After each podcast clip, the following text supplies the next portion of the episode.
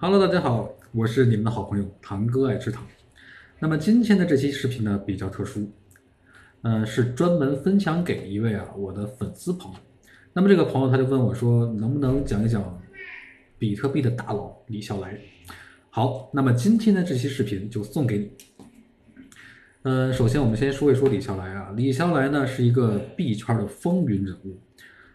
巅峰时期呢，他的手上大概有十万多枚的比特币。那么放到今天，大概价值多少呢？放到今天，价值是至少十亿美元。所以说呢，我们就来聊一聊他的故事啊。李笑来呢，曾经啊，他也做过很多的事情。那么他最为知名的是新东方的老师，也出版了很多像什么托福词汇啊这些的书籍。那么他是如何走上币圈的呢？其实，在二零一一年，李笑来呢，真听说了比特币。那么听到了这个之后呢，他就很好奇啊，什么东西能够价格比美元还贵？因为当时二零一一年它的价值已经超过了一美金，所以说当时李笑来啊，他就经过不断的去查询各种资料，因为当时的互联网大家也都了解，其实不是那么的好用，所以说呢，在那种信息比方说不对称的这种时代啊，李笑来能够了解到他当时比特币的那些信息，其实其实是很难得的，也跟他本身啊是新东方的老师有很大的关联，毕竟啊我。当时那套东西，如果你给我，我是看不懂的。但是李笑来他是能够看懂的。所以呢，经过长达半年的时间啊，李笑来经过研究这比特币，他觉得比特币一定是个未来。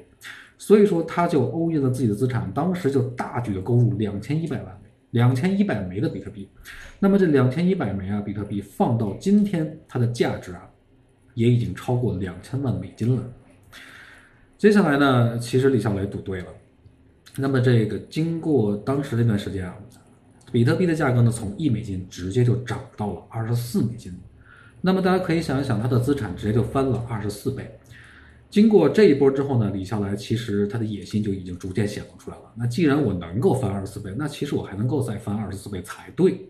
所以说呢，李笑来在那个阶段，他其实又大举的去购入了一些比特币，同时他又不满足去只是从二级市场购买比特币。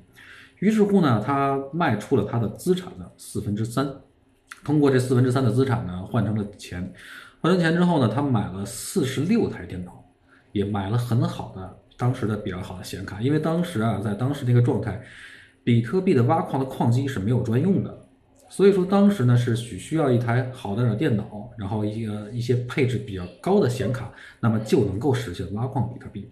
所以当时呢，李笑来领着他的合伙人朱峰。那么就一起在河北霸州的一个地方，通过一个集装箱改造成了一个矿场。那么这就开始他们的挖矿的生涯。但是啊，当时大家也知道，矿机不是专用的，所以速度其实是非常慢的，以至于呢，他们挖了很久之后，其实才挖到了一百枚。所以说，李笑来就发现啊，其实市场上有这么多的比特币，那我其实只才有几千枚，那这个数量其实完全不够的。所以说呢，后来李笑来呢，其实又改变他的战略啊，就是后续正好也给了他这个机会。呃，在后续呢，其实又经历了一波比特币的熊市，那么从三十美金又跌到了一美金、两美金这个价格。所以呢，在很多人都恐慌的这种时刻，因为好多都已经开始抛售比特币，并且呢，很多人都已经唱衰说比特币要崩盘。那么在这种情况下，其实李笑来就显示出了他的魄力和决心。那么在这个时候呢，别人恐慌的时候，他贪婪；那么在这个时候呢，就大举的购入，逢低就买入比特币，以至于后续央视有一次采访他，李笑来也偷偷的透露啊，他的比特币的价目前的持仓呢，已经有超过十万枚。十万枚是什么概念呢？放到今天，价值十亿美金。就是经历了这一波之后呢，其实李笑来啊，已经变成转身，转身成为一个天使的投资人。那么他其实投资了很多币圈的项目，以及一些那个币圈的交易所。那么这上游、中游、下游，他其实全部都有收敛，但是呢，也是有亏有赚。他这些资金从哪来呢？其实就是变卖他手上的这些比特币的资产。那么虽然说他有亏有赚。但是呢，其实他目前手上啊，保守估计还是有五位数以上的比特币。那么这就是人人家的生活依旧风生水起嘛，依旧很潇洒。那么李笑来的故事呢，我们就分享到这里。但是呢，通过这个故事啊，我觉得大家不能白听。堂哥在这里呢，也有一些自己独特的见解。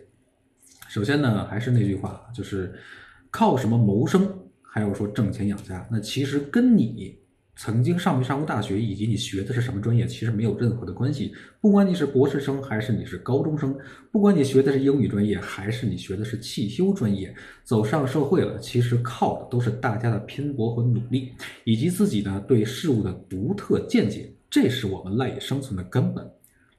那么第二点呢，就是李笑来呢这个事情，他虽然它存在了很大的博弈成分，那它也博弈对了。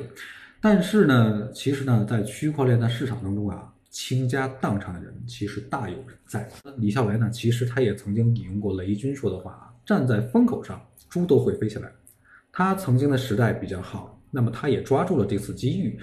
比特币的风口让他赶到了，但是目前来讲啊，风口一过，难道还能再是继续的风口吗？那不太现实。所以说，目前还想说靠着比特币去发家致富的朋友们，我建议，首先一点，别人挣到钱。我们保持本心，不要太过于羡慕，也不要自己去急躁。还是那句话，你准备好自己，机遇到了，你一定能飞得起来。那么还有一点就是，呃，建议大家看待一件事情，一定要以不同的角度、更多的角度去剖析这个事情的本质。